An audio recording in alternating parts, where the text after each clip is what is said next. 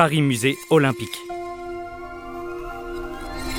Quand le sport devient art, les œuvres se racontent. Un podcast produit par Paris Musée. Paris Musée Olympique, c'est un pied dans l'histoire de l'art, l'autre dans l'histoire du sport, et le reste du corps immergé tout entier dans une œuvre. Fermez les yeux. Plongez dans cette toile, chaussez vos baskets et remettez-vous en selle pour les JO en écoutant se dévoiler les collections des musées de la ville de Paris. Allez, prêt, prête, je, partez.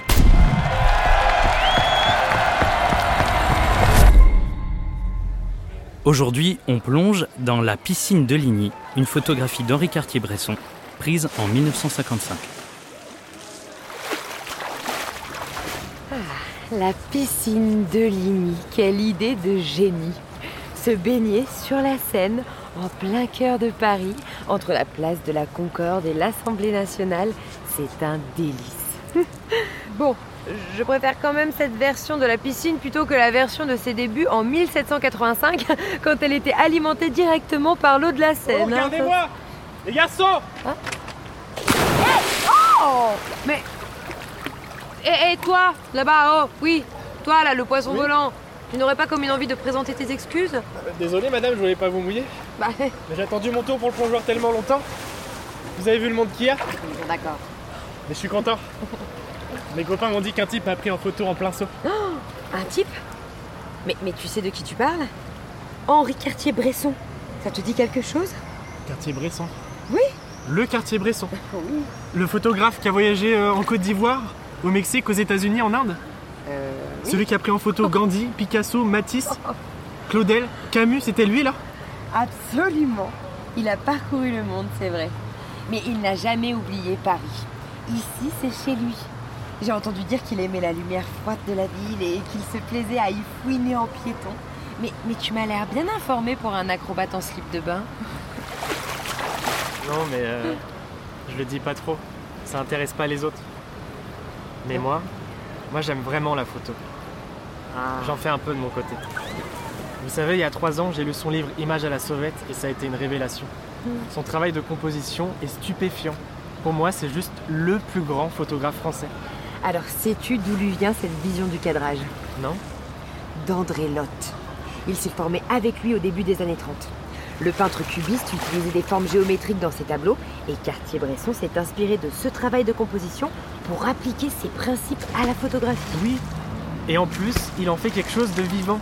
Il se passe toujours quelque chose dans ses photos. Mais je crois qu'il ne quitte pas son Leica. Même en maillot de bain, tu vois.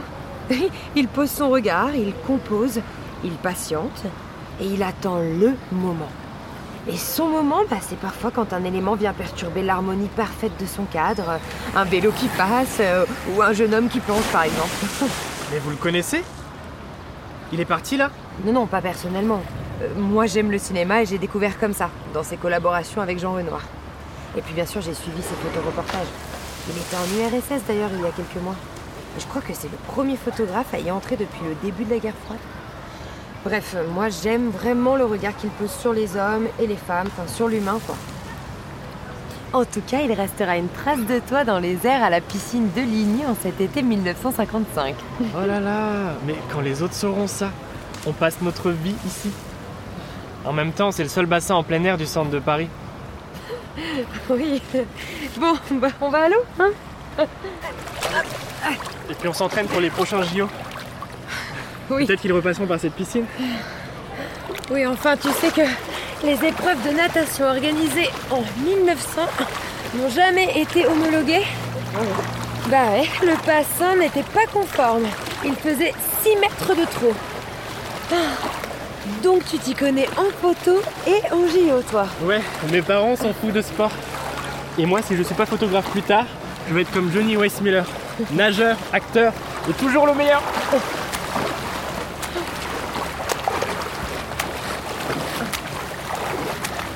Photographe inspiré d'un côté, champion olympique et Tarzan sur grand écran de l'autre. à ta place, j'hésiterais aussi. D'ailleurs, tu savais que Johnny Weissmuller s'était fait passer pour son frère pour pouvoir participer au JO en 1924 Ah non Pourquoi? Eh bien, en fait, il est né en 1904 dans ce qui était à l'époque l'Empire austro-hongrois. C'est la Roumanie que l'on connaît aujourd'hui. Et sa famille a émigré aux États-Unis alors qu'il n'avait que 7 mois. L'Empire austro-hongrois s'est effondré, ce qui a fait que pour les États-Unis, Wes Muller était apatride. Et le problème, c'est que pour participer au JO, il faut une nationalité. Donc, pour venir à Paris, il a pris les papiers de son père cadet, né lui aux États-Unis, et c'est comme ça qu'il a pu marquer l'histoire de la natation. Oui. Je savais pas tout ça, moi. Mais euh, on peut pas participer aux Jeux Olympiques sans représenter un pays. Aujourd'hui non, mais dans quelques années ce sera possible d'être un athlète indépendant dans une équipe neutre qui défile sous la bannière olympique. Et regardez Henri Cartier-Bresson est toujours là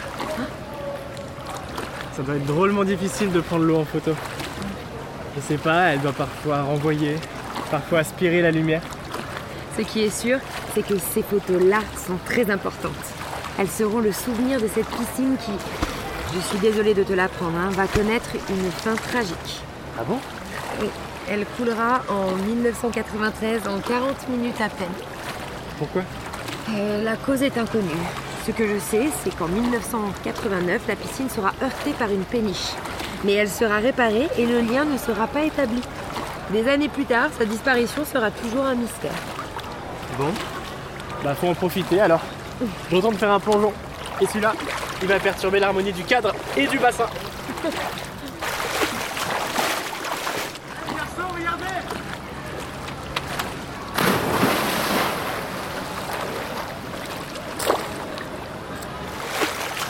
Cette fiction est une immersion sonore dans l'œuvre La piscine de Ligny, une photographie d'Henri Cartier-Bresson, prise en 1955 et conservée au musée Carnaval et Histoire de Paris.